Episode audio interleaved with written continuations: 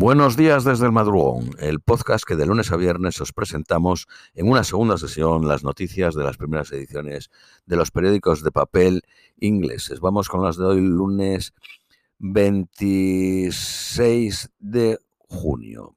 Periódico de Guardian. Un día después de que los mercenarios renegados de Wagner estuviesen cerca de producir una guerra civil, en Rusia, el secretario de Estado norteamericano Anthony Blinken dijo en CBS News que el levantamiento mostró fallas reales en el régimen de Putin, ofreciendo posiblemente a Ucrania una ventaja eh, crucial mientras lanza una ofensiva en verano.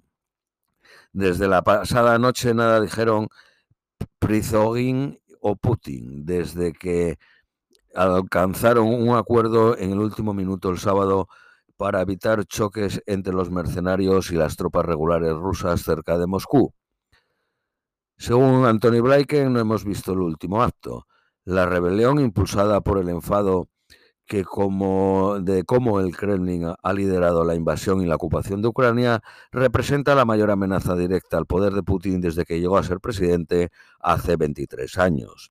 Oficiales rusos dicen que han retirado los cargos criminales contra el líder del grupo Wagner, Prigozhin, y reabrieron los centros de contratación de Wagner. La invasión de Ucrania continúa como estaba planeada, dicen. No hay señales de que figuras senior del Kremlin fuesen despedidos como parte de algún acuerdo con Prigozhin, quien había demandado quitar al ministro de Defensa Shoigu y al general jefe según el New York Times, agencias de inteligencia de Estados Unidos el miércoles comunicaron a oficiales senior de la administración en Biden que Prizogin estaba preparando tomar una acción militar contra el liderazgo militar en Moscú.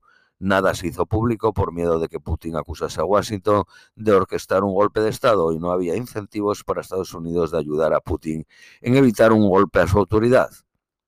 Bajo los términos del acuerdo, Prizogin se ha movido a Bielorrusia a salvo de represalias, pero no está claro si se le permitió que alguien le acompañase.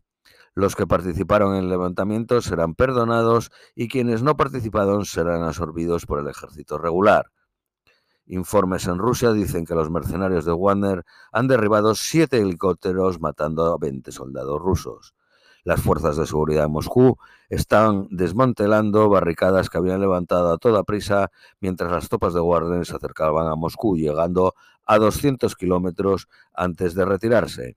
El Banco Central ruso dijo ayer que la Bolsa de Moscú, bancos e instituciones financieras se esperaba que operasen hoy con normalidad, a pesar de que el alcalde de Moscú declaró día de no trabajo cuando todavía Wagner se dirigía a Moscú. Jets privados pertenecientes a varios prominentes oligarcas dejaron Moscú poco después de que Prizogin capturase Rostov. Durante 24 horas, millones de ucranianos creyeron que la guerra con Rusia podría estar cerca de su conclusión. Eh, Lukashenko ha emergido en la prensa rusa como el hombre que salvó Moscú. Analistas bielorrusos tienen dudas de creer que Prisogin escuchase a Lukashenko. El primer ministro Misotaki, líder de Nueva Democracia, ha prometido ser eh, inmediatamente eh, de ir inmediatamente adelante con su ambicioso programa de reformas después de ganar ayer las elecciones generales griegas. Con el 96% de los votos escrutinados, ha conseguido el 40.5% de los votos, lo que le permite controlar 158 escaños de los 300 que se forma el Parlamento griego. El Siriza de Tsipras consiguió el 17.8% y el, social, Partido Socialdemócrata de PASOK 11.9 y el Partido Comunista 7.6. Analistas dicen que la victoria se debe al crecimiento económico. Un productor israelí de Hollywood ha ocupado ayer el, el estrado en un juicio mm, de corrupción contra el primer ministro israelí Netanyahu, descubriendo, describiendo que cómo llevaba champán, cigarros y otros regalos valorados en decenas de miles de dólares. 105.331 visitantes en la Antártida en la sesión turística de 2022-2023. Un crucero por la Antártida puede costar fácilmente 10.000 libras. Un superyate de 101 metros, propiedad de Bernard Arnault, el segundo hombre más rico del mundo, se le prohibió atracar en Nápoles debido a una regulación que limita el tamaño de los barcos a atracar a 75 metros. Activistas turcos desafiaron la prohibición de escenificar la marcha anual del orgullo gay en Estambul. Conductores informan de una subida del 75% en el coste del seguro. Los combustibles fósiles continúan siendo el 82% del consumo total en el mundo en 2022. Los británicos mueren antes de cáncer y de enfermedades del corazón que otros ciudadanos de otros países ricos. La expectativa de, vida es la segunda peor de los 19 países estudiados. Está por debajo en los índices de sobrevivir a los cánceres. el segundo con menos camas de hospital disponibles. El número de profesores de drama en los colegios públicos de secundaria en Inglaterra ha caído un 22% desde el 2011. Hay un 27% menos de, de, estudiantes estudiando música, a pesar de que la industria de la música supuso 4.000 millones de libras en 2021 a la economía. Personas de más de 55 años con historias de fumar se le ofrecen eh, chequeos regulares de cáncer de pulmón enfermedad en la que mueren 35.000 personas al año en Inglaterra. Ayer no funcionó el 999 entre, el 8000, entre las 8 y media de la mañana y 9.52 de la mañana por un fallo técnico.